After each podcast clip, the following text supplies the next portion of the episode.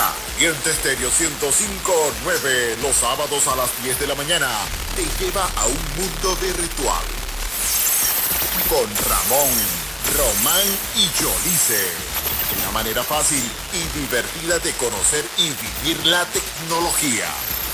Mundo virtual por Caliente Estéreo 105.9 Poder de Radio. Siempre contigo. Mundo Virtual. Programa de producción nacional dirigido a todo tipo de usuarios. Bajo la conducción de Yolice Zapata.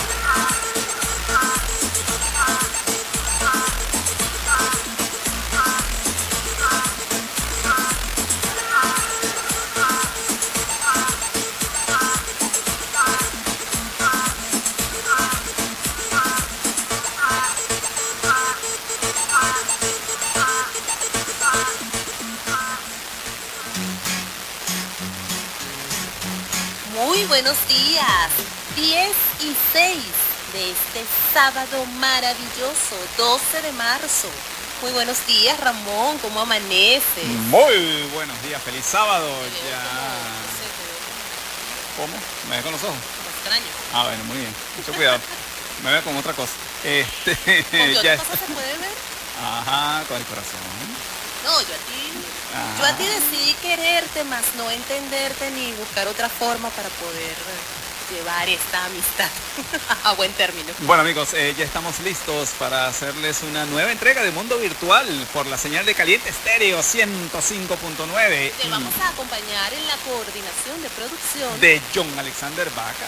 En la musicalización y controles nos acompaña a nuestro nuevo y exclusivo eh, DJ Eric Pérez. Ah, sí se acordó.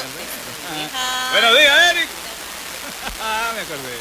Eric, necesitamos que tengas tu nombre artístico, por favor. Vamos a bautizarlo, vamos a bautizarlo. No, no, todavía no. Vamos ya le vamos a poner El Carman. El Carman. ah, Eric Carman. Ah, no es, no es Carman. No Karma. No es Karma.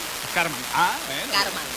Vamos a buscarlo, pues. Bueno, vamos a anotarlo aquí. Esta semana tuve un conflicto con la N. El super DJ. cuento por qué. Ajá, opa, bueno. En la locución y producción de este espacio. Estamos eh, Ramón Quintero. Yolice Zapata, certificado de locución 56506, PNI 31044.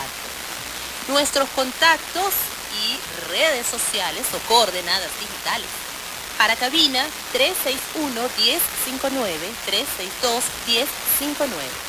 Para mensajería de texto vía SMS y WhatsApp contamos con el 0412-390-7129. Nuestras coordenadas digitales en todas partes nos puedes encontrar como Mundo Virtual FM. Excelente. Recuerda que también tenemos podcast. Ajá. podcast. Le recordamos, escriben, abran allí la página de Google, escriban podcast, espacio Mundo Virtual FM pegado, Mundo Virtual FM, y allí les va a salir la lista. Tenemos Apple Podcast, estamos en Spotify, ¿ok? Sí, correcto. Estamos en, bueno, en algunos, en, unos conocidos. De hecho, estaba viendo en IU, IBOO, que también estamos en algunos programas, y oye, yo, yo nada más pagué para Apple, pero bueno. Han sido benevolentes con mi dinero, gracias a Dios. Nos estamos haciendo famosos y no lo sabemos. Ah, bueno. oye, yo creo que esa es la mejor forma. Ojalá, ojalá, ojalá lleguemos al punto donde seamos, donde nos paguen a nosotros, ¿se imaginan? Bueno, a ti no te pagan, a mí sí. Bueno, pero nos paguen por el podcast. Pues, ah, ok. Yo quiero el podcast. Bueno, hacia allá vamos, hacia allá vamos. Bueno.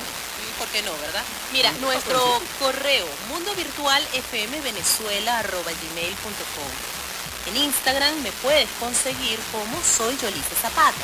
También puedes seguir las coordenadas digitales de Caliente Estéreo en Facebook, Instagram y Twitter como Caliente Estéreo 1059.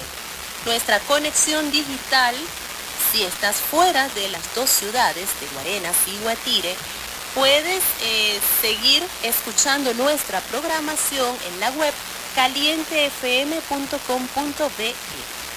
Así que ya sabes, como siempre te decimos, no hay excusa para que no estés conectado con nuestra señal. Vamos con un tema a las 10 y 10. Me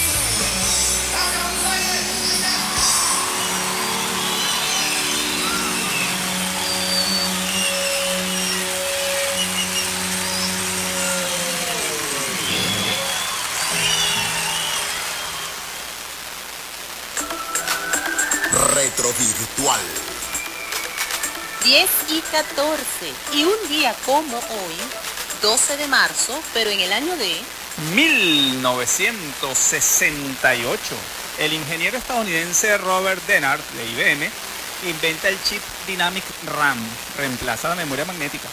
La memoria dinámica de acceso aleatorio o DRAM, del inglés Dynamic Random Access Memory, es un tipo de tecnología de memoria de acceso aleatorio RAM basada en condensadores, los cuales pierden su carga progresivamente, necesitando de un circuito dinámico de refresco que cada cierto periodo revisa dicha carga y la repone en un ciclo de refresco.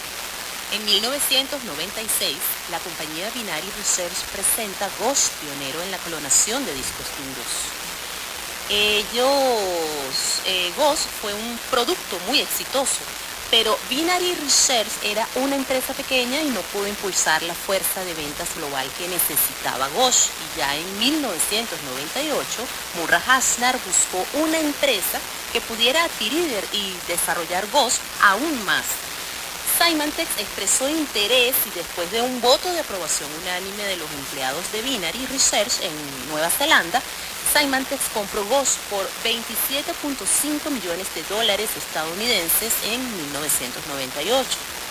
Fantasma, Ghost, es un producto de software de Symantec que puede clonar, es decir, copiar el contenido completo de un disco duro al disco duro de otra computadora o a un medio de almacenamiento automáticamente formateado y eh, particionado el disco de destino. Este producto es especialmente útil cuando un sistema va a ser replicado en varias computadoras o cuando alguien quiere una copia de seguridad de todo lo que tiene en su computador personal. Sí, Norton Ghost, ¿quién no lo, bueno, quienes algunos de, vieja data no lo usamos. Eso casi que era una herramienta imprescindible, sobre todo para aquellos que hacía, dábamos soporte. No, necesito mi disco duro, se fue, ven, montale en Norton Ghost o eh, apenas formateaste toda la máquina, se la montaste al cliente, Norton Ghost y se la das. Se le dañó la máquina, bájale Norton Ghost. Ya tiene su máquina otra vez. Eso era 5 o 10 minutos más. Excelente, muy bien. En 2008 inicia operaciones de servicio de video streaming Hulu, dirigido a las series y programas de entretenimiento como reality, star shows o concursos. También incluye películas y documentales. Eh, similar a Netflix. Hulu, sí, eh, hay un tema hoy en día, ¿no? Con eso de los streaming, eso lo conversamos en algún momento. Este, ya si quieres ver una serie, ya no es tanto, antes era cambiar el canal. Ahora, es, compra la empresa de streaming que produzca esa serie. De hecho, hay una serie por allí que estoy, de verdad quiero verla, eh, que es la, lo del episodio de Teranos, el caso de Elizabeth, eh, Holmes, que se burló de todo Silicon Valley eh, ya la, casualmente, este streaming Hulu sacó la serie, ya tiene la primera temporada, pero yo no tengo Hulu y no lo quiero pagar. Entonces, y bien interesante porque después de tanto, tanta discusión legal, tanto, bueno, la condenaron. Bueno, algo así. pagando, sí. Eh, quizás no, realmente la condena no es el equivalente a toda la gran estafa que ella hizo, pero bueno, como dicen por allí, el largo brazo de la ley la alcanzó. Muy bien.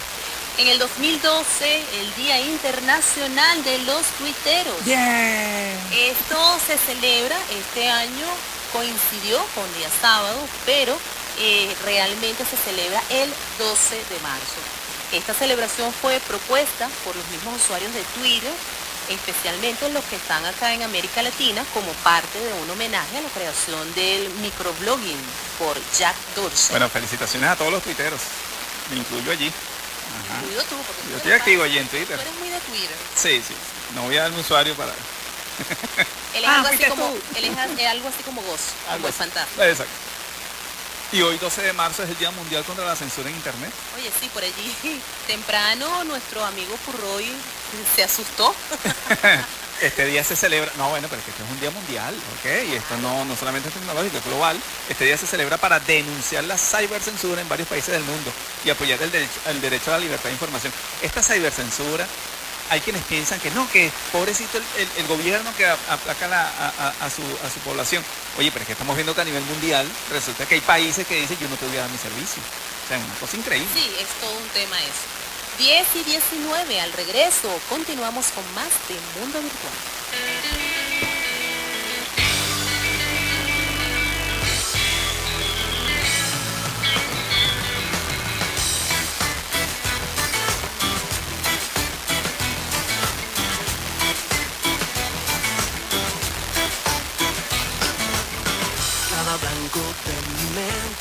Se vuelve color verte y el deseo de tenerte es más fuerte, es más fuerte.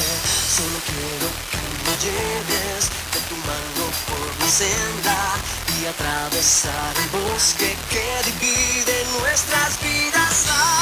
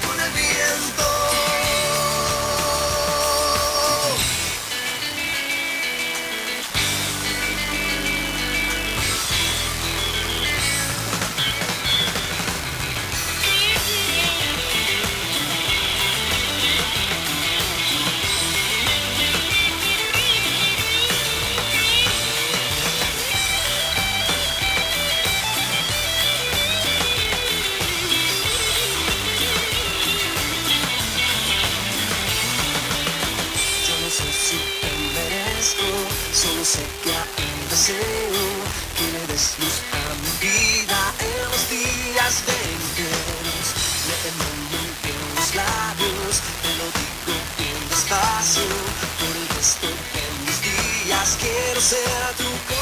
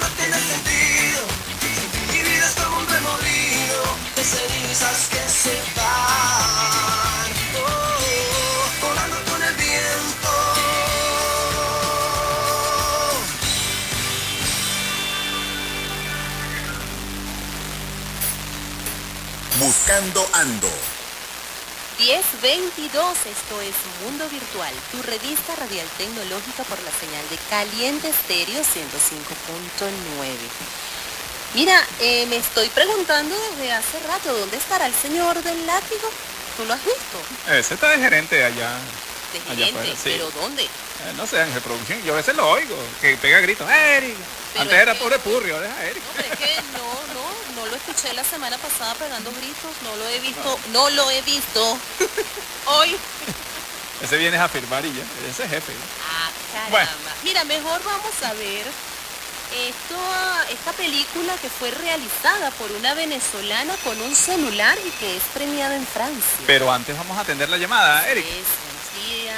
adelante. Buenos días. Muy buenos días. ¿Cómo están mis niños? Bien. Ay, gracias. Me cae sabrosito cuando me dicen niño. Ay, Dios mío, son mis niños. Tú sabes que como dice mi nieta, yo le digo, no, si yo soy grande, me dice, no, hijita, tú estás pequeña y yo estoy grande. Exacto. ¿Por qué? Porque tú te estás poniendo viejita. Ay, ¿qué ay? Dios mío. ¿Cómo estamos? Tiene ¿Cómo tres andamos? años. Ay, Dios. Y me dice así, no, abuelita, porque yo estoy grande y tú estás pequeña. Y digo, ¿por qué? No, señor, me dice, sí, porque tú estás viejita y yo estoy creciendo. Ay, qué Una linda. pasada. La sabiduría de los niños. Así Sí, es. bueno, mi amor, ¿cómo están? Todos bien, bien, gracias a Dios. Bueno, me alegro mucho. Me saludan a todos mis niños de ahí. Que Dios me los bendiga. Y, Miren, niños, les mandan saludos. Ah, bueno, ya están respondiendo. y bueno, cuando tenga tiempito paso por allá a saludarlo personalmente. ¿Cómo no? Seguro, Bienvenida. muchísimas Muchísimas gracias. Chao, pues. Chao. Hasta luego, feliz día. Excelente. Ay, Dios. Qué bueno, qué bueno.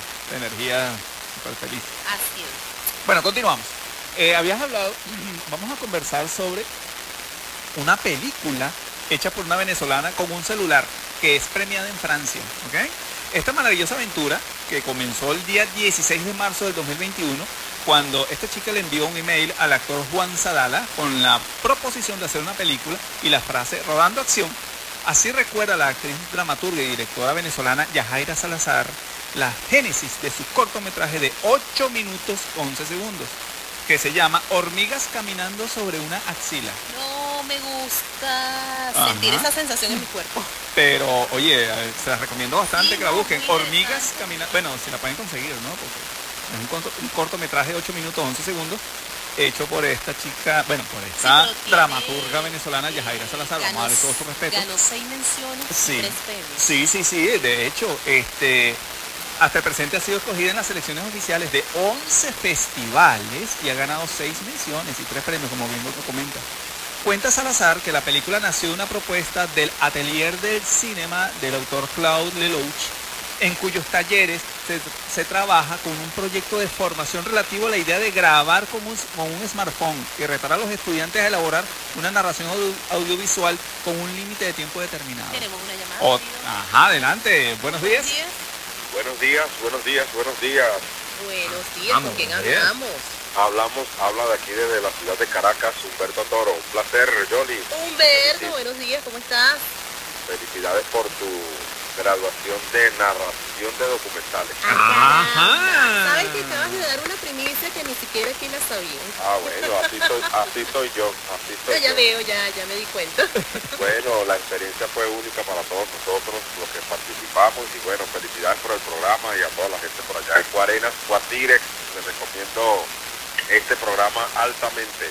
Sintonía total, desde aquí de Muchísimas Caracas. gracias, Muchísimas gracias. Bueno, un placer, espero volverlo a ver por allí pronto. Seguro que sí, en, eso Bueno. estamos. Un placer, éxito y Dios lo bendiga. Gracias, bendiciones para ti también. También. Igualmente. Oye, Excelente, excelente. Eso sé que, por eso que Ah, dicen que nos uno- graduamos. por eso es que dicen que uno no se puede estar escondiendo. Por Nos que graduamos. Yo pensé que estaba escondida. Te la tenías calladita. ¿Cuándo te graduaste? Eh, después hablamos. Ajá. sigamos, hablando del, sigamos hablando del corto. No, no, no, no, no, no, esto no puede ser, esto tenemos que celebrar. Ah, bueno, bueno, bueno, vamos a seguir en el tema. Bueno, entonces hablábamos de este cortometraje, que es eh, donde en Francia hay un atelier, comentábamos, donde ese proyecto de formación es de hacer películas o cortometrajes con el celular. Una cosa que es bastante eh, innovadora y muchos creerán que es muy fácil hacer videos en el teléfono, pero no es así. Y no lo es, no lo es, es complicado. 10 y 27 al regreso te seguimos contando más en Mundo Virtual, tu revista radial tecnológica. Tú piensas que yo me muero sin ti, que desde que uniste la paso llorando sin ti. Y crees que no, no podré seguir, que estoy deprimida desde tu partida. Y ahora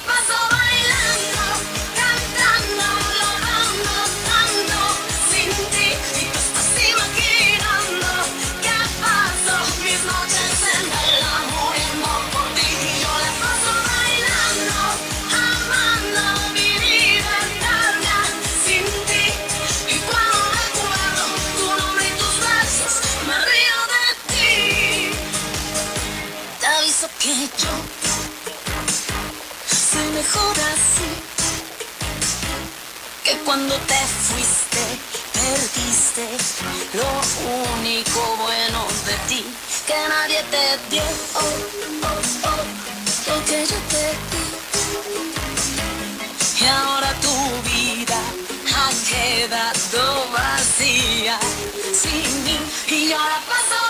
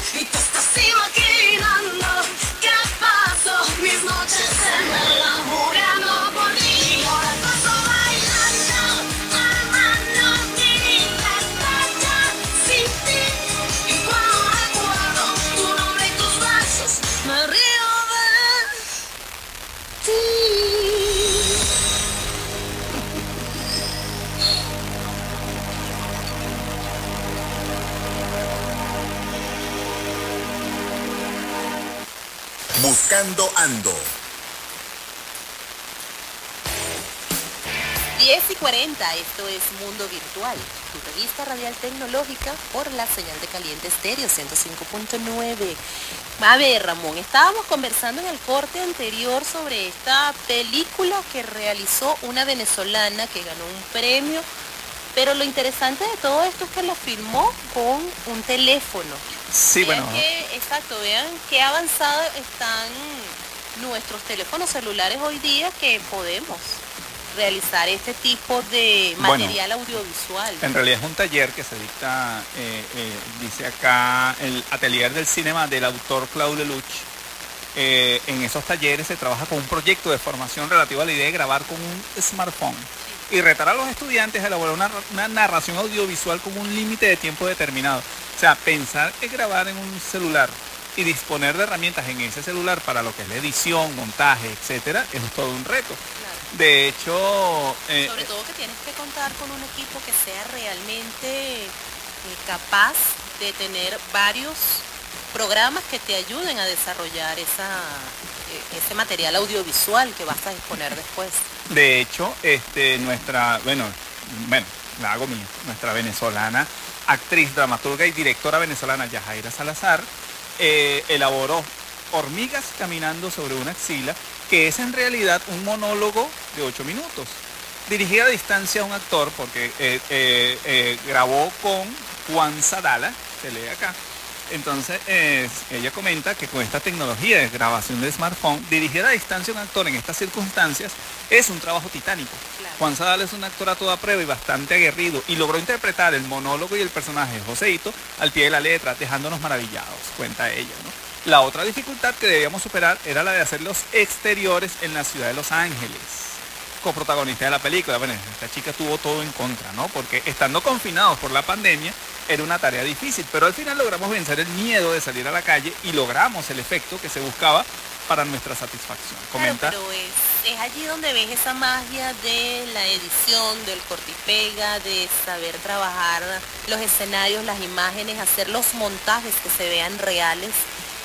O sea, es, es todo un, un trabajo y realizarlo definitivamente Sí. con un smartphone es, es realmente... Claro, lo que pasa es que quizás grabar, eh, hacer una película con un smartphone, primero necesitas el, el soporte adecuado, Sí. necesitas la iluminación adecuada, luego este, lo que es el trabajo de sonido. No puedes grabar con, con el sonido de aire normal, o sea, tener esa, eh, eh, esa tecnología de grabación de películas profesionales, de que tienes que grabar en off el audio, eh, eh, son cosas, pues, No, un y si smartphone. grabas en exteriores tienes que contar con un equipo que sea realmente bueno para aislar Bueno, los sonidos o el ruido que no te interesa. Un smartphone, un smartphone porque ese es el, ese fue el reto que ella tuvo para hacer ese monólogo. Entonces, eh, es concentrarse en ver cómo tú elaboras una película, ojo, y, y resulta que es que tú ves ese monólogo y ni siquiera te das cuenta que lo con un, con un celular. La calidad y el nivel con que está hecho eh, es simplemente al nivel de cualquier otro cortometraje. Tanto así que ha ganado premios en festivales. Entonces, no se trata de que a veces ocurre que tú oyes a personas de que lo hice así, ah, pero es que entiende que lo hice asado. No. Resulta que esta, esta dramaturga, Yajaira Salazar, dice, mira, yo usé un celular y mira cómo quedó. Y al punto de que gané, concursé y competí con otros El cortometrajes. mensaje que te da eso es que sencillamente no es quizás las herramientas con las que cuentas, sino el conocimiento, el manejo de las técnicas, el manejo de las herramientas que tienes y las ganas de hacerlo bien. Realmente es eso, las ganas de hacerlo bien y de bueno y de sacar provecho con lo mucho o con lo poco que tienes para realizar ese trabajo.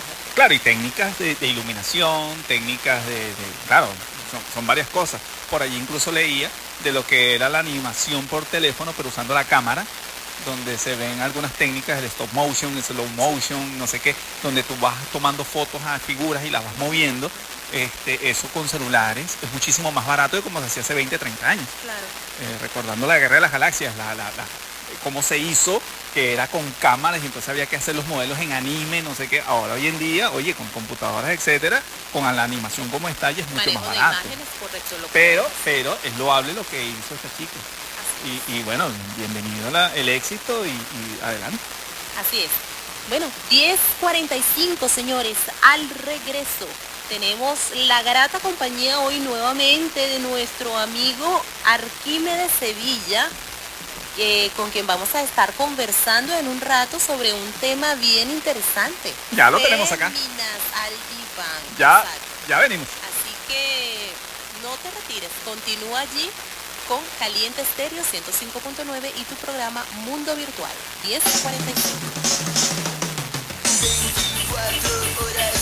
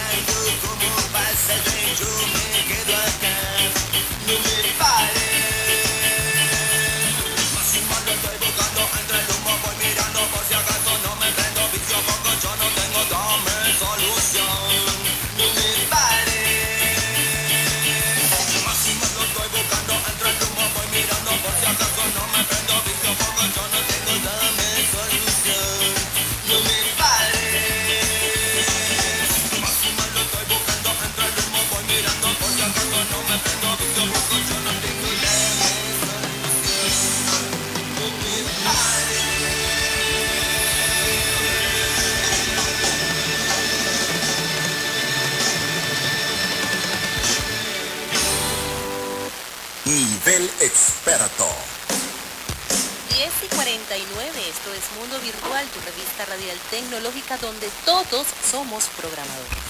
Este mes Mundo Virtual dedica todos sus temas a esas mujeres maravillosas que han aportado a la tecnología, esas que de repente han sido un poquito olvidadas o que no han tenido el debido reconocimiento de los aportes que han realizado para que este mundo sea mejor, para que avance. Y hoy vamos a conversar con nuestro querido amigo Arquímedes Sevilla. Bienvenido Arquímedes nuevamente a Mundo Virtual. Bueno, muchísimas gracias.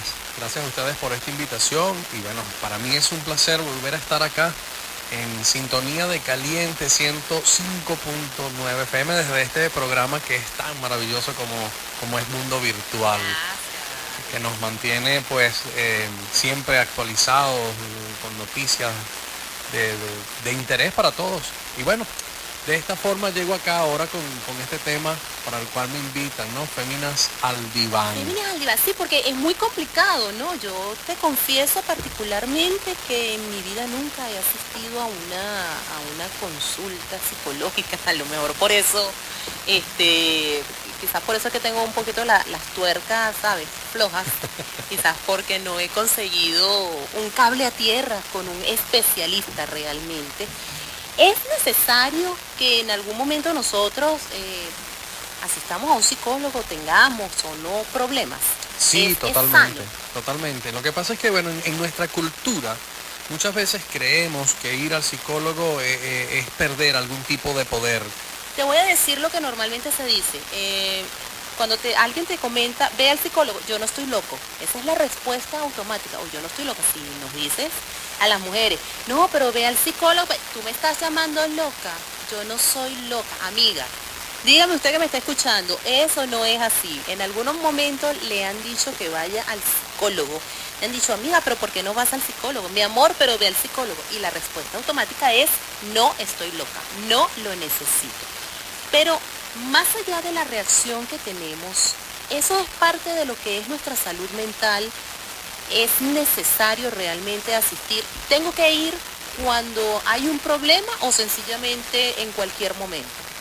Bueno, mira, hay muchas excusas para no, para no asistir no solamente al, al psicólogo, sino a cualquier especialista, a un médico, a un odontólogo, a cualquier especialista que tenga que ver con aquello que nosotros no controlamos porque tiene que ver con un sentir de poder del ser humano. El ser humano no le gusta sentir que pierde poder. Entonces sentir que voy a, voy a otro sitio, voy a otra persona, a un ser humano para que resuelva mis problemas, eso hace sentir como que yo no puedo hacer nada con mi vida. Sin embargo, es una teoría bastante errada o un pensamiento que no tiene nada que ver. Hoy en día no solamente se dice no estoy loco, hoy en día creo que hemos eh, eh, eh, alimentado un poco más la cultura y, las personas ya no dicen tanto no voy porque estoy loco, simplemente a veces dicen es, bueno, mira, sabes que yo no voy al psicólogo porque el psicólogo está más loco que yo. Entonces, la, la psicoterapia, que es lo que practicamos nosotros los, los psicólogos en, en sesión, en, en un consultorio, lo que nosotros hacemos es psicoterapia. ¿Ok? Entonces, ¿qué ocurre con esto? La psicoterapia no está dada solamente para resolverte tus problemas. La psicoterapia es un momento de confrontación personal. De hecho, no es que tú me vas a resolver los problemas, no. es que el psicólogo te va a decir, mira, yo te voy a pagar la cuenta o voy a hablar con tu pareja o voy a hablar con tus hijos o con tu jefe o lo que sea. Es sencillamente que tú vas a suministrar esas herramientas y vas a tener como ese despertar. Eso es lo que hace realmente un, psicólogo. Realmente yo podría definir la psicoterapia o ir al psicólogo, lo podría definir como un espejo. ¿ok? Todas nuestras relaciones son un espejo, pero la relación con el psicólogo es ir a un espejo especializado, un espejo consciente. ¿A qué me refiero con esto? Cuando uno se viste en la mañana, uno se ve y dice, bueno, estoy bien. Pero te ves al espejo para ratificar que realmente sea lo que tú estás imaginando. El espejo no te está diciendo quítate lo que te colocaste, peínate de una forma diferente. En el caso de las damas, no le dice, mira, te maquillaste feo. El espejo no habla, el espejo no dice eso. El espejo solamente refleja aquello que tú eres. Si eso te gusta, pues adelante, sal con eso. Si no te gusta, entonces tú te vas a cambiar o simplemente hoy te, asomarás a la, a la sociedad con algo que no quieres ser. Cuando vas a psicoterapia, la labor del psicólogo especializado en psicoterapia, ya vamos a hablar de por qué especializado, eh, la, la labor de nosotros los psicólogos, o la mía como psicólogo y, terapeuta, es justamente ser tu reflejo. poder enviarte esos que no puedes ver porque estamos llenos de mecanismos de defensa que no nos permiten contactar con cosas que para nosotros pueden ser dolorosas. Entonces, no vamos a un psicólogo solamente porque me siento mal o porque él va a resolver mis problemas. Yo voy a encontrarme con mis propias respuestas, con mis preguntas, con mis situaciones que no logro ver en el día a día. Entonces, para eso es la psicoterapia y para eso nosotros los psicólogos nos entrenamos en, eh, en distintas áreas de la psicoterapia para poder atender pacientes. Así es, bueno, muy interesante la conversación que tenemos hoy con nuestro amigo Arquímedes. Al regreso continuamos con más de este maravilloso tema de hoy, Féminas al diván. Y ojo, y no solamente las chicas, los caballeros también de vez en cuando deben acercarse al diván. 10 y 54.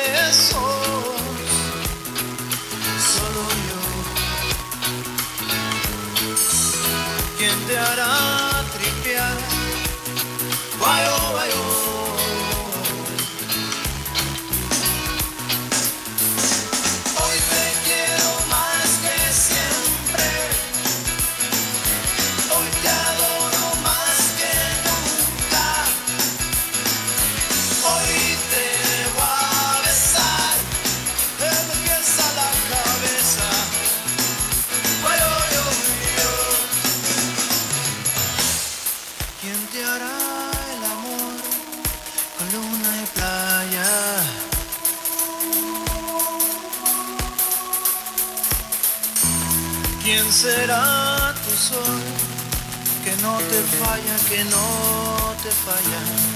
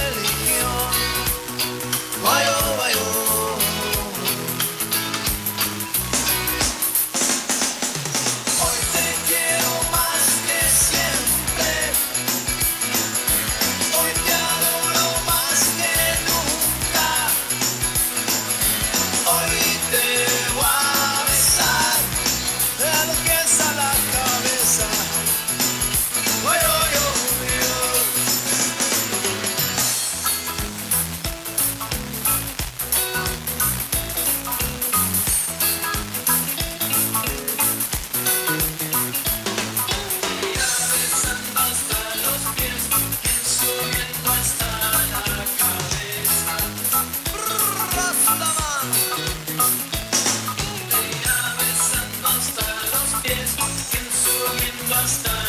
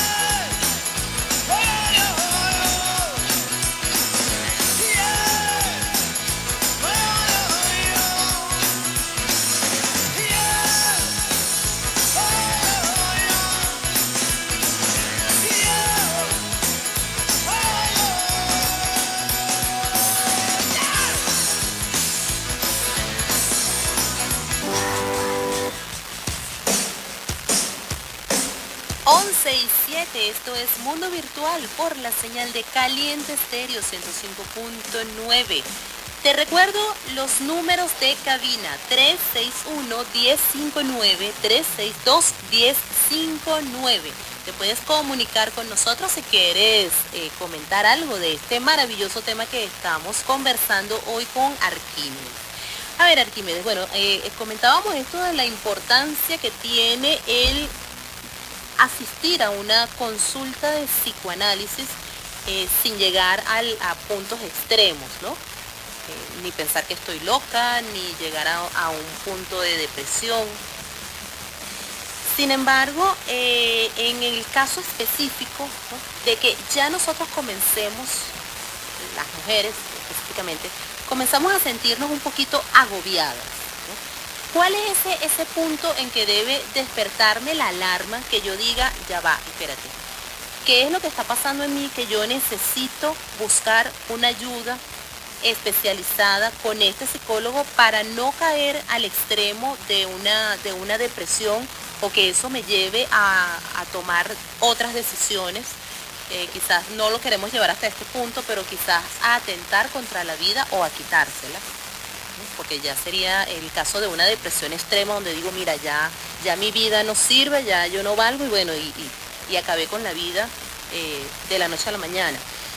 Eh, ¿Qué síntomas me deben despertar a mí esa alarma que dice, hey, Yolice, tienes que ir con un especialista, con un psicólogo antes de que llegues a mayores? Primero debemos instruirnos. Eh, cuando usted va a un, necesita atención de pensamientos y de emociones, usted va a un psicólogo o va a un psiquiatra. Cuando usted tiene problemas físicos, usted va a un médico, dependiendo del problema físico, a un especialista, ¿sí? Correcto. O sea, nosotros, yo no voy a ir, por ejemplo, con alguna, algún síntoma cardíaco, voy a ir a un traumatólogo.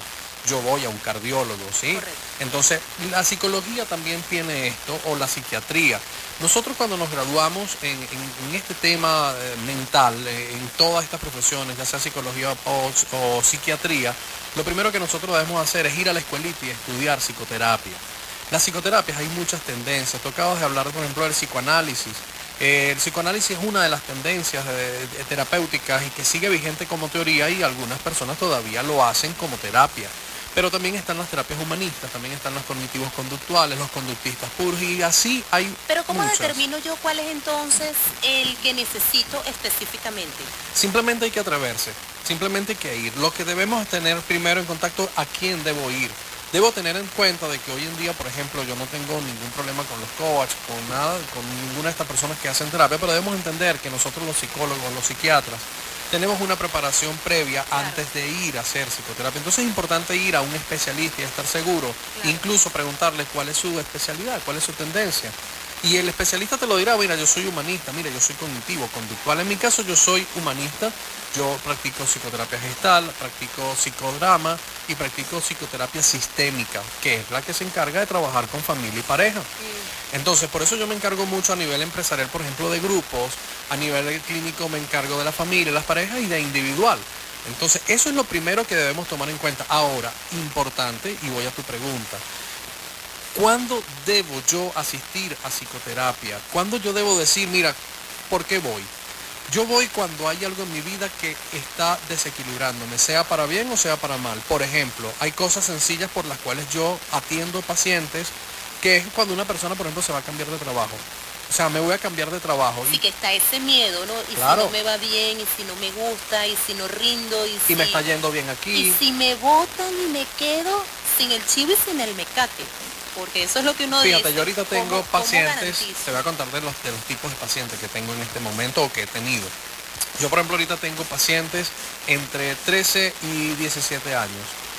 Chicos excelentes, excelentes deportistas, buenos en, la, en, la, en, la, en, su área académica, geniales en su familia, que no tienen ningún tipo de situación de vida. Y ustedes dirán, bueno, pero entonces, ¿por qué ir contigo? Yo tengo una paciente Sí. este, que tiene conmigo más de un año. Además que esa edad es, eh, eh, surgen muchos cambios, ¿no? Sobre todo, imagino que es por, por temas de cambio físico. No, son chicos excelentes. Ellos están conmigo únicamente para hacer proyectos de vida. porque Ah, tienen talentos, pero necesitan hacer algo con ese talento. Fíjate que estamos hablando de usar la psicoterapia para algo placentero, partir desde lo placentero a algo que realmente me siga generando ese placer. Con esto lo que quiero decir es que la psicoterapia o el psicólogo no es solamente para ir porque es que no me estoy muriendo, porque es que tengo un problema enorme, porque es que tengo una patología. Para eso funciona, pero también funciona para lo placentero. Todos los cambios que me están dando en mi vida en este momento están generando desequilibrio en mi vida y yo necesito comenzar a colocar eh, eh, equilibrio, asertividad para poder seguir estando en bienestar. Ahora, hoy en día, eh, incluso este programa se trata de féminas al diván, ¿no? Eh, entonces aquí vamos cayendo un poco más allá, porque hablábamos en, en- en la pausa, hablábamos de lo que era la, la enfermedad mental o quizás las, las tendencias mentales de la mujer que estaba dada, o sea, la depresión. Correcto. ¿ok? Y, y les decía yo eh, fuera del aire que la depresión por mucho tiempo fue catalogada muy femenina y hoy en día sigue estando en nuestro inconsciente como, como síntomas femeninos. Claro, sin embargo también vemos que hay hombres, lo que pasa es que eh, tal cual lo que estábamos conversando, ¿no? Que el hombre, por lo que le ha impuesto la sociedad, tiende a reprimir eso porque yo soy el macho, yo soy el fuerte, yo no, yo no puedo darme ese, ese derecho o esa oportunidad de mostrar debilidad. Sí, totalmente. Entonces, la depresión no es exclusiva de las mujeres y eso hoy en día se derrumbó. Hoy en día cuando ve- ve- vemos los manuales diagnósticos psicopatológicos vemos que no dice, mira, es femenino. No, simplemente hay una estadística mayor hacia lo femenino porque la mujer tiene quizás más eh, susceptibilidad hacia ella por todos los cambios hormonales que tiene una mujer. Ya el solo hecho de que una mujer eh, tenga cambios hormonales que son, no, se trata de que hoy no comió bien, no se trata de que el ambiente hoy amaneció No, gris sino el proceso natural del el organismo. proceso Claro, natural. claro. O sea, la mujer de Sobre mes todo en que dicen que cada 10 años nuestro metabolismo y, y nuestras hormonas se van readaptando y, van cambiando y eso pues obviamente es lo que quizás nos afecta, no nos damos cuenta y es donde comienzan los problemas. Totalmente. Por eso que, es por eso que, en estos temas la- las- damas deben estar muy atentas al control hormonal, continuamente visitar al médico y comenzar a conocer su cuerpo. Las, las- las damas en, en- en corta edad muchas veces les cuesta un poco ser perceptiva en cuanto a su cuerpo y muchas veces no Sí. diagnostican que lo que está ocurriendo, quizás una baja hormonal en dopamina, serotonina y algunas otras hormonas llamadas de la felicidad, a veces no diagnostican que es un tema físico y no del entorno y comenzamos a casarlo, casar nuestros pensamientos con situaciones del entorno y comenzamos a buscar un objeto que nos explique el por qué nos sentimos de esta forma. Y resulta que es interno, Es somos interno, nosotros es un cambio hormonal. normal, natural, que cualquier mujer sufre a lo largo de su vida. Ahora, Con cuando una ya va, vamos a hacer una pausita, vamos con un tema y continuamos conversando. No te retires, continúa allí en sintonía, 11 y 15.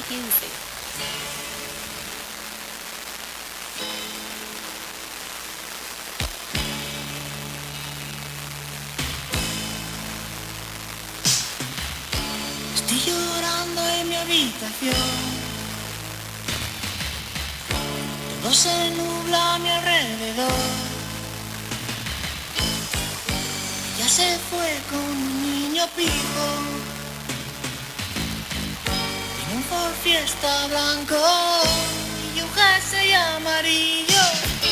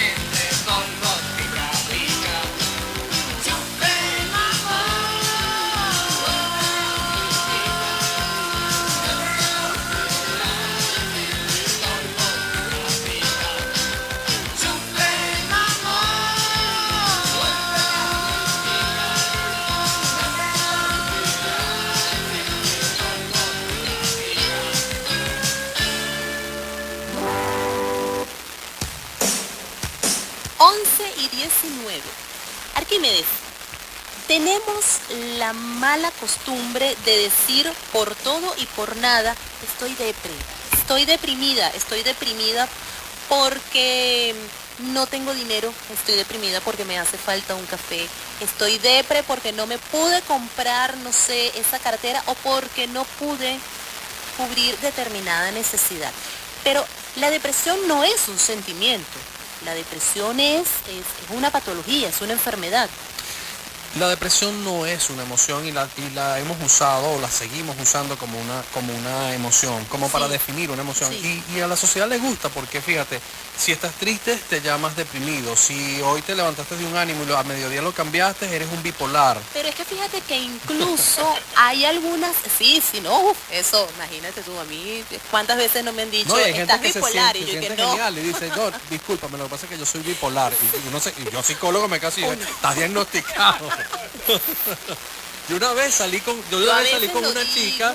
Y lo primero que me dijo fue, no, no te preocupes, no me prestes atención que yo soy bipolar. Yo dije, bueno, ya va, ¿con quién Y estoy? que déjame correr. No, y lamentablemente es también algo que han tomado algunas redes sociales de colocarlo como una emoción, como un sentimiento, porque tú ves, te ponen las caritas, el que está triste, el que está molesto, el que está feliz, el que está deprimido, y tú dices, ya va, eso no lo puedes tomar como una emoción, como No. un sentimiento, porque La, no la- lo es. la depresión tiene un diagnóstico clínico y es, y es, y es parte de cuando, cuando cumples con todo el cuadro de signos y síntomas, es una enfermedad mental. O sea, tiene que ver con salud mental. Entonces, el hecho de que usted tenga eh, hoy melancolía o tenga tristeza, usted tiene solamente un síntoma de la depresión, pero no tiene todo el cuadro completo, no necesariamente.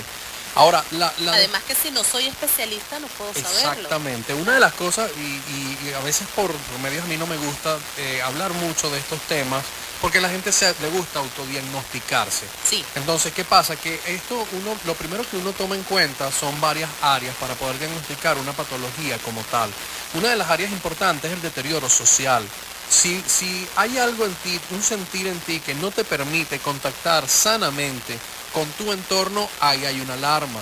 Otra alarma, eh, por ejemplo, en el caso de la depresión, no sales, tienes debilidad, apatía, lo que nosotros llamamos surmenage, o sea, no tienes ganas de contactar con el mundo, eh, no tienes ganas de bañarte, o sea, hay una apatía generalizada, eso está afectando en tu trabajo, en tu familia, Es decir, que el día que yo me siento así tal cual, que digo, hoy no me quiero levantar, hoy no quiero hacer, no me quiero cambiar la pijama, no, no quiero salir, no quiero que me hables, no me veas, ese día no Debería- estás en depresión. debería estar, no, pero es que debería estar equilibrada para saber que sencillamente es un cambio hormonal o que si ya comienzo a recurrir un a episodio, eso, está genial lo que estás diciendo. Claro, pero si ya recurro en eso es hoy y hoy nadie me presta atención, pero mañana lo continúo haciendo y paso tres días en esa situación y ya no son tres días, es una semana, son 15 días y continúo, allí es cuando hay que Imagina esto, me llega ese caso y, en tú me lo caso, dices. Yo no me doy cuenta, pero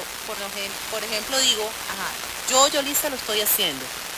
Pero si mi esposo ve que yo estoy en esa situación, digo mi esposo, pues mi hijo todavía está muy pequeño de repente para identificar, pero si mi esposo ve que yo estoy en esa situación, él debería tomar esa batuta y decir, ya va, vamos a llevarte a un médico a ver qué está pasando contigo o al menos orientarme para que eso lo haga, para que yo asista con un especialista a ver qué está ocurriendo, si es algo hormonal, si es algo físico o si es que necesito ayuda psicológica. Bueno, fueron muchas O sea, ¿cómo- preguntas, cómo- fueron- fue un caso con muchas preguntas, Claro, lo pero que te las voy a ir respondiendo. ¿cómo hago, ¿cómo hago yo para ver, para decir, ya va, esto no es normal que yo tenga una semana aquí en pijama sin Sí. querer bañarme, comer, ni salir, ni hablar, ni nada? Pero yo no me doy cuenta y el que está a mi alrededor sí. Primero, si ese caso es el que llega a mí y te pregunto cuánto tiempo tienes así, me dices que tienes un mes, todavía no es diagnosticable la depresión. Habría que revisar cómo están tus patrones hormonales, si hay alguna enfermedad, si hay algún medicamento que te lo pueda estar ocasionando, si hay algún episodio normal de vida que te pueda estar generando esto, como la muerte de una persona muy cercana, por ejemplo. O sea, no me vas a decir que se murió una persona muy allegada a ti y que en un mes ya tú no tienes nada. Ya va. Lo anormal aquí es que tú no lo sientas. Claro. ¿Sí me entiendes? Claro, Entonces, no es, no el tema de diagnosticar estos o, o, eh, este tipo de, de- de cuadros no es, no hay un patrón, no es, no es un café que le pones tanto de café y tanto de agua y una cucharada de azúcar. Es decir, eso no lo podemos considerar Eso como no- un cuadro depresivo. No.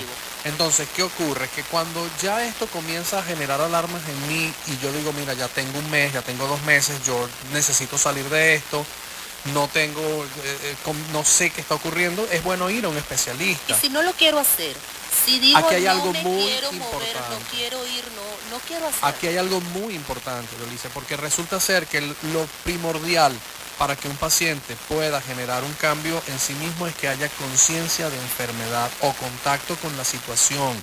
Yo no puedo como psicólogo decirte, hola Yolice, ¿cómo estás? Buenos días. Sabes que tienes que ir a terapia porque no me diste los buenos días como debiste haberlo hecho. Correcto. Es agresivo. Yo no puedo andar en el mundo mandando a todo el mundo a terapia, porque es agresivo. Las personas que no están todavía con esa conciencia de, de enfermedad o la consciente de que hay algo en su vida que no está bien, definitivamente no, no están dadas para que yo le diga vayan a terapia. Entonces, ¿qué, ¿cuál es mi, mi deber cuando yo estoy en contacto con alguien que definitivamente tiene mucho tiempo en una situación con síntomas que yo catalogo como ser normal, que no soy psicólogo, pero digo, aquí hay muchas alarmas. Esta persona no sale de su cuarto, esta persona Cambió totalmente su n- rutina. ya, ya no, no, está, no tiene buen contacto con lo laboral, con lo familiar, o sea, hay, hay, hay una disru- disrupción total con, con nuestro entorno. Mi labor como, un- como un ser humano de, de, de calle es simplemente intentar crear conciencia en esa persona. Claro, pero lo que comentas, ¿no? Que te cambia el entorno. Ahí lo voy a atar con el tema coronavirus y la pandemia. A todos nos cambió el entorno. Eso me imagino que a nivel depresivo, ¿cómo, nos, cómo, cómo afecta a la mujer? Que estamos hablando justamente de, de- de- de la mujer. ¿Cómo, cómo lo hace? Mira, eso es muy importante porque lo que estamos hablando es la depresión en general. Ahora, cuando llegas a consulta, ¿qué está ocurriendo para que esos signos, esos signos y esos síntomas estén apareciendo? Entonces, ¿qué es lo que repercute? Primero, vamos a ver si hubo alguna enfermedad. ¿Cuánto tiempo tienes con eso? Mira, tengo más de seis meses ya. Wow, ya es un cuadro para meterle el ojo. ¿Qué ocurrió hace seis meses de que empezaste? Salí de un COVID. Ah, ya va. Tu patrón puede estar generándose por el Claro. COVID. ¿Qué, ¿Cuál es el síntoma principal del COVID? Primero, te, te genera una, una- una- una de- depresión total de todo el sistema inmunológico. Hay un cambio hormonal en ti. Si eres mujer, muchos más cambios, mucho más Correcto. impactada vas a estar. Sí. Hay una apatía generalizada que si no la diagnosticas puede generar que después que pasas el COVID, unos meses después, puedes estar pensando que definitivamente tú estás con una depresión total y no te das cuenta de que es orgánico. No hay una situación en el ambiente que te la esté generando. Tenemos una llamada. Buenos días. Hola, Joan, buenos días. amigo, ¿qué le pasa? Muy bien, muy bien, cariño. Mi amiga le dice zapaja y mi pana y a mí, y- y todo. Ajá. Joan, ¿cómo estás? ¿Qué le pasa? Yo Todo bien, todo bien, bajo control. ya sabía, sabía, parece que yo siempre sigue ese año, sabía, ah, el 10 años. Hoy no, mi amor, tenemos a Eric. Hoy está Eric. Ángel está en una labor especial. Ah, él. Mira, le dice con una primicia. ¿Qué será? Ayer a- ayer nació mi sobrino. Ay, qué hermosura. Felicidades a la familia, bendiciones. Ayer, ayer, se llama Granolida. Se llama Granolida. Granolida. Elira. No, no, vas a tener que escribirme para ver porque no, no, sí, sí, mi Joan. Esta, esta vez no te entiendo. Ok, mi corazón. A ti, mi amor, bendiciones y bueno. Felicidades y bendiciones para toda tu familia con esa, esa nuevo bebé que llegó a la familia. 11 y 28, vamos a un corte y al regreso continuamos con más.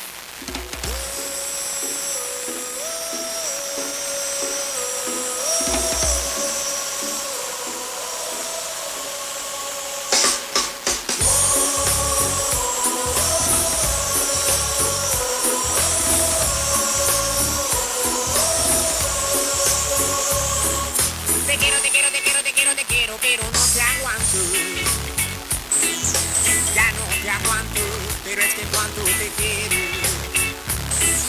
Te quiero, te quiero, te quiero, te quiero, te quiero, pero no te aguanto. Ya no te aguanto, pero es que cuánto te quiero. Oye, lo nena, lo que te quiero decir, estando contigo me siento feliz, estando a tu lado siempre busco armonía, pero a veces no te aguanto, linda mía, me sin parar y por cualquier cosa tú te pones a pelear, te amo, pero no es para tanto, te quiero, te quiero, te quiero, te quiero, pero no te aguanto, te quiero, te quiero, te quiero, te quiero, te quiero, pero no te aguanto. Ya no te aguanto, pero es que cuando te quiero te quiero, te quiero, te quiero, te quiero, te quiero, pero no te aguanto. Ya no te aguanto, pero es que cuánto te quiero. La gente, porque este amor no puede ser diferente. Oye, mi amor, ya te esté controlando, con tanto de lo mismo mi paciencia está acabando. Si tú no estás en verdad, yo te extraño. Si estás conmigo, tu actitud me hace daño. No sé qué pasa, qué pasa contigo. Te quiero, te quiero, te quiero, te quiero, pero así no sigo. Te quiero, te quiero, te quiero, te quiero, te quiero, pero no te aguanto. Ya no te aguanto, pero es que cuando te quiero.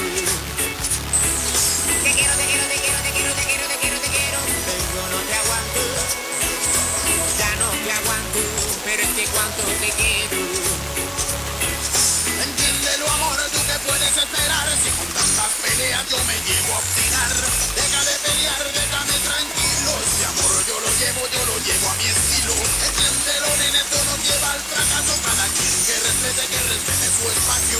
Deja de criticar, controla tu vida Que con tantas peleas tú me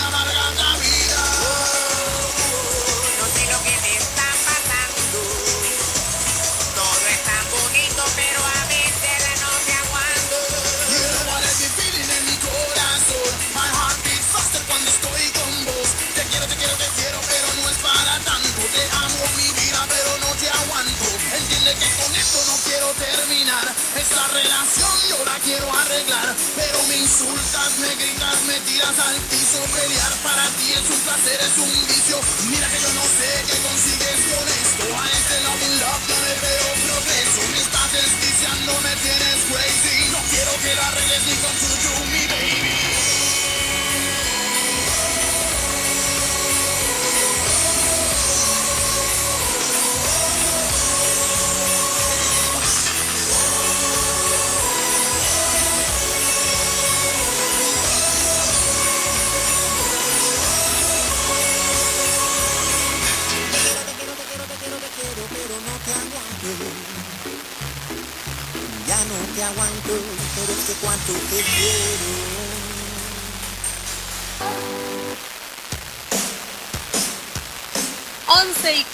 40, continuamos conversando con Arquímedes. Qué tema tan interesante. Ramón, cuéntame qué tienes. Oye, conversando ahorita me viene una idea así, Arquímedes. Este, hay personas que pueden darse el lujo de vivir la depresión, o sea, de acostarse y decir, "Bueno, me siento mal, no sabes lo que decía Yoliza. Pero ¿y el que no se puede dar el lujo? Ese que tiene que salir a ganarse el dinero porque tengo dependencia, tengo familia, tengo chamo y me siento mal, me siento muy mal, tengo este escuadro que, oye, necesito, quiero como que zumbarme por un barranco y no puedo porque tengo los hijos, tengo que seguir adelante.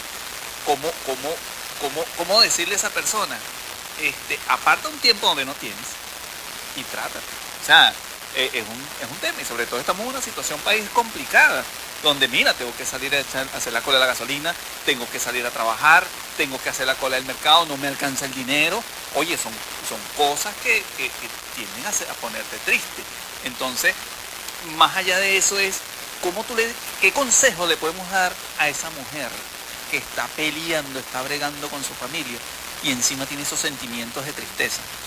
Lo que pasa es que, bueno, cuando hablamos de sentimientos de tristeza, hay muchas cosas que nos impactan. El entorno, lo interno, lo, lo- lo cotidiano. ¿A qué me refiero con esto? Vivimos en un mundo primero que fue golpeado por una pandemia y eso no solamente fue este país, fueron todo, eso fue, eso fue a nivel mundial.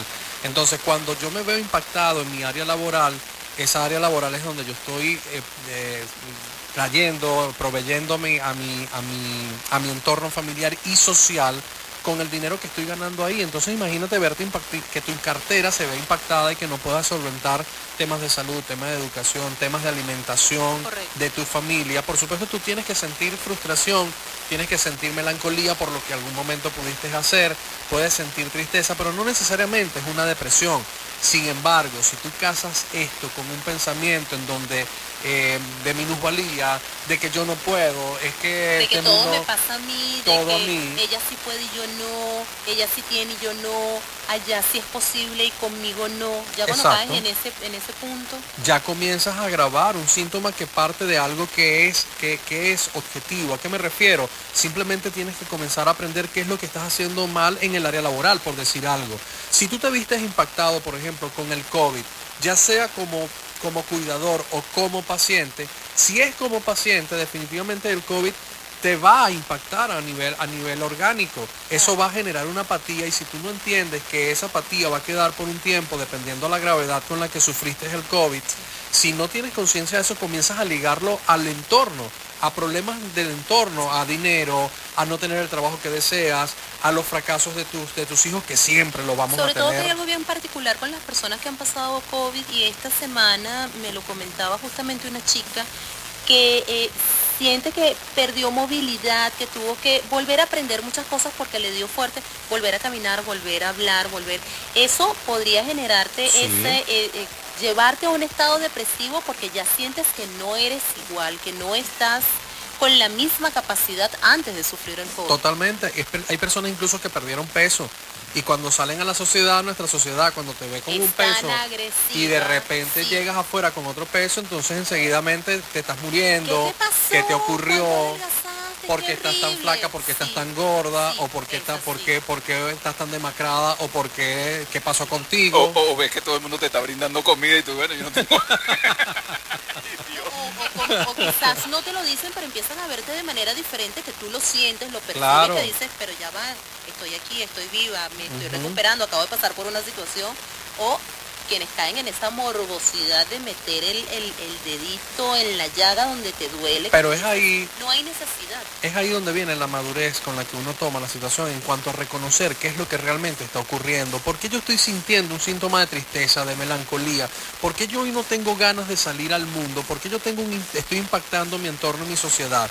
Primero, eh, tiene que ver, tiene, tenemos que identificar, es trabajo, es social, es familiar, es personal. ¿Qué es lo que está ocurriendo? Ah, acabo de salir de un COVID o de cualquier otra enfermedad que me impactó. Reconocer la situación que estás Claro. viviendo realmente. Ahora, si tú dices, mira, ya va, espérate, no es trabajo, el trabajo está bien, tengo el trabajo que siempre soñé, mi familia está estable, eh, no pasa nada, entonces vamos a revisar qué pasa con nosotros a nivel orgánico, porque en la mujer también podría estar ocurriendo un cambio hormonal por la edad, claro. por, por alguna etapa, porque se ligan muchas cosas en tu vida que no has resuelto. Entonces, todo esto, lo primero que parte es de reconocerlo. El- los diagnósticos para la depresión o los síntomas depresivos son estandarizados, o sea, eso están ahí, o sea, es la apatía, es la pérdida de contacto social y con todo tu entorno, eh, es, es la tristeza profunda, es estar aislado mucho tiempo, eso está ahí, pero ¿por qué está ocurriendo eso? ¿Qué es lo que pasó para que tú llegaras ahí? Entonces, definitivamente la depresión o los síntomas depresivos son muy molestosos y son conscientes, las personas lo saben. Entonces llega un momento en que esto afecta tanto que es el momento donde el paciente o la persona tiene que decir, ya va, yo reconozco que está pasando algo conmigo que yo mismo o yo misma no puedo eh, manejar. Entonces debo ir a mi espejo, a un especialista, para yo poder entender cómo utilizar mis herramientas para salir adelante. Señores, y por especialistas, querida amiga, querido amigo, estamos hablando de un profesional de la salud mental. Llámese psicólogo, llámese psiquiatra. Eh, yo soy muy amiga, muy pro también de los coach, pero eh, ellos son para determinadas situaciones que no es precisamente cuando se trata de equilibrar la salud mental. Ya, bueno, lamentablemente se nos está acabando el tiempo. Al regreso, pues, este, nos despedimos. 11 y 47.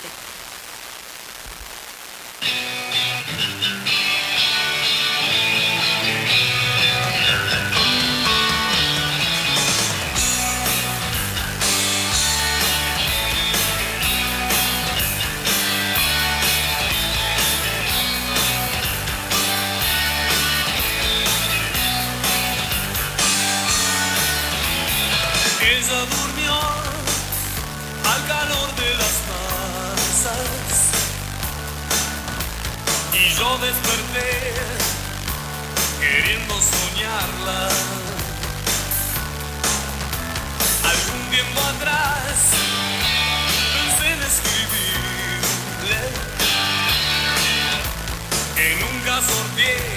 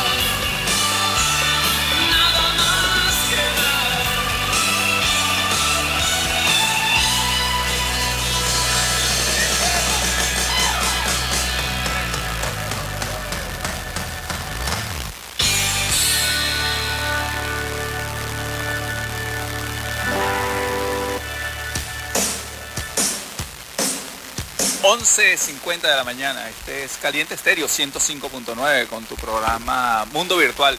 Y ni más ni menos, estamos hablando de las féminas en el diván, pero la cosa se nos, se nos generaliza. Yo conversando acá con Arquímedes, una experiencia de vida. Alguna vez tuve una situación en, un trabajo donde simplemente no daba pie con bola. Yo hacía y nada, y nada. Y oye, llegué a un estado realmente fuerte, cargado. Y tuve la oportunidad de conversar con uno de estos coaches. Y el coach lo que me dijo es sonríe. Sonríe. Y me puse a sonreír y la cosa me fue peor. Entonces, este, justamente la pregunta, Arquímedes, ¿hay alguna fórmula para para combatir la depresión. Sí, eh, la fórmula para combatir la depresión, como muchas situaciones de vida, es la autoconfrontación y reconocer qué es lo que realmente está ocurriendo. Si se me dificulta mucho reconocer qué es lo que está ocurriendo, entonces debo ir a un especialista. Tú acabas de nombrar a los coaches. Yo soy coach.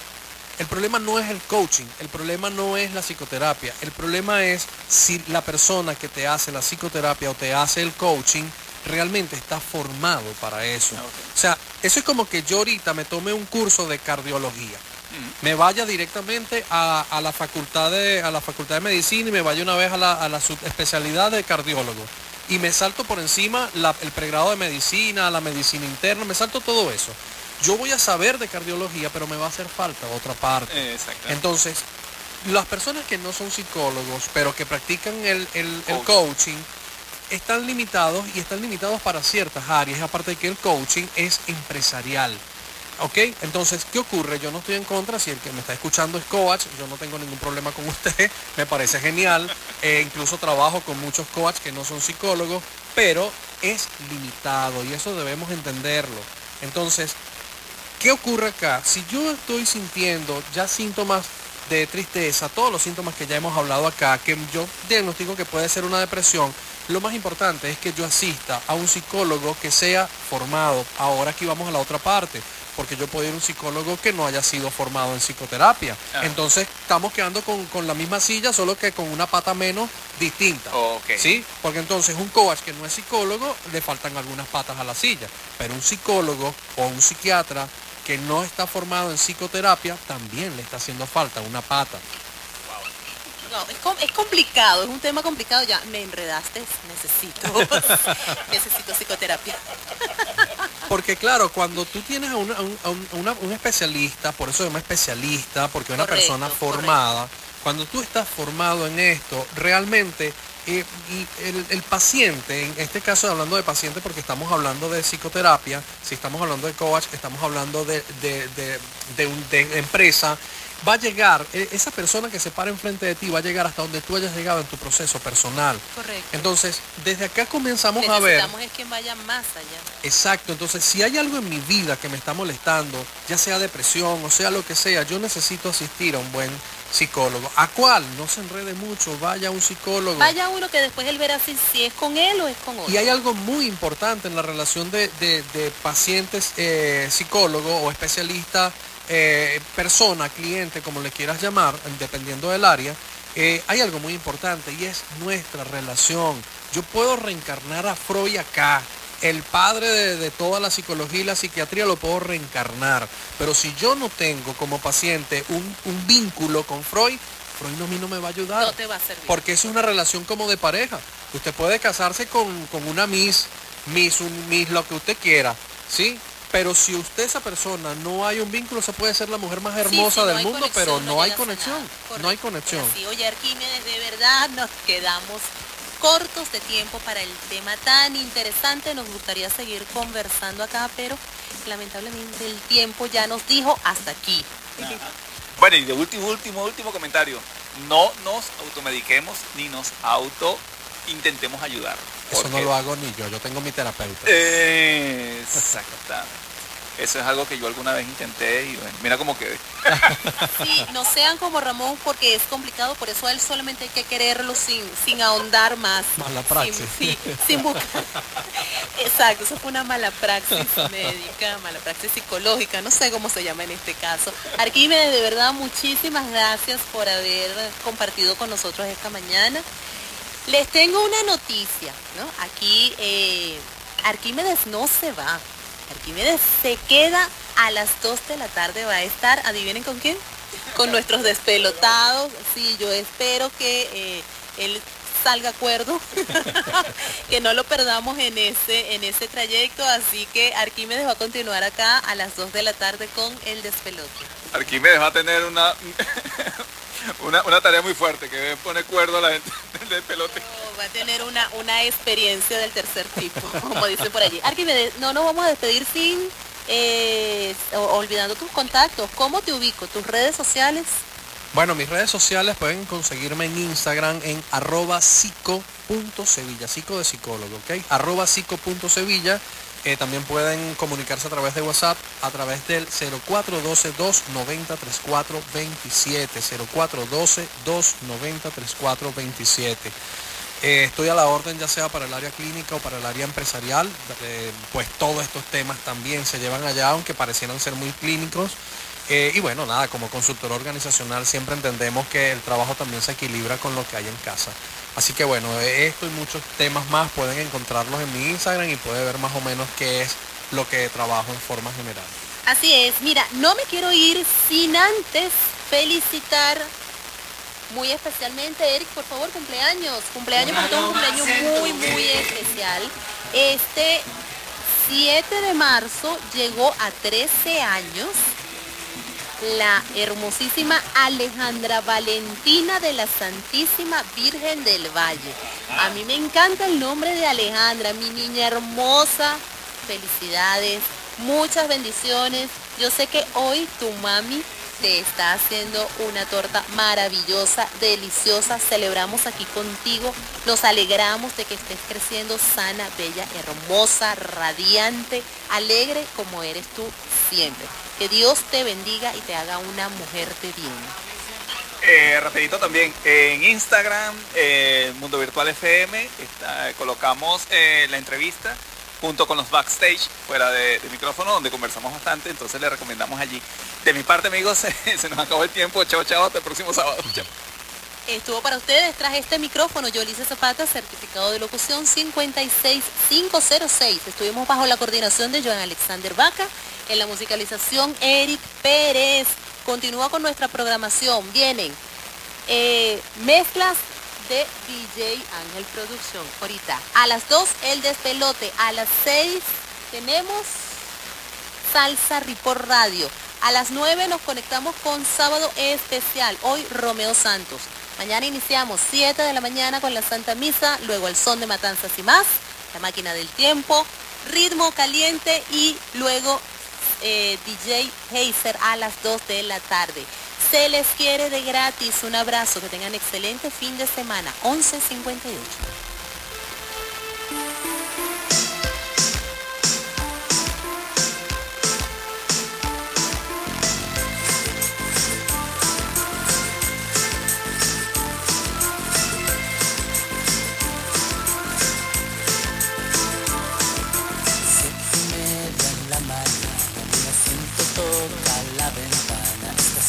Estación central, segundo carro, el ferrocarril que me llevará al sur.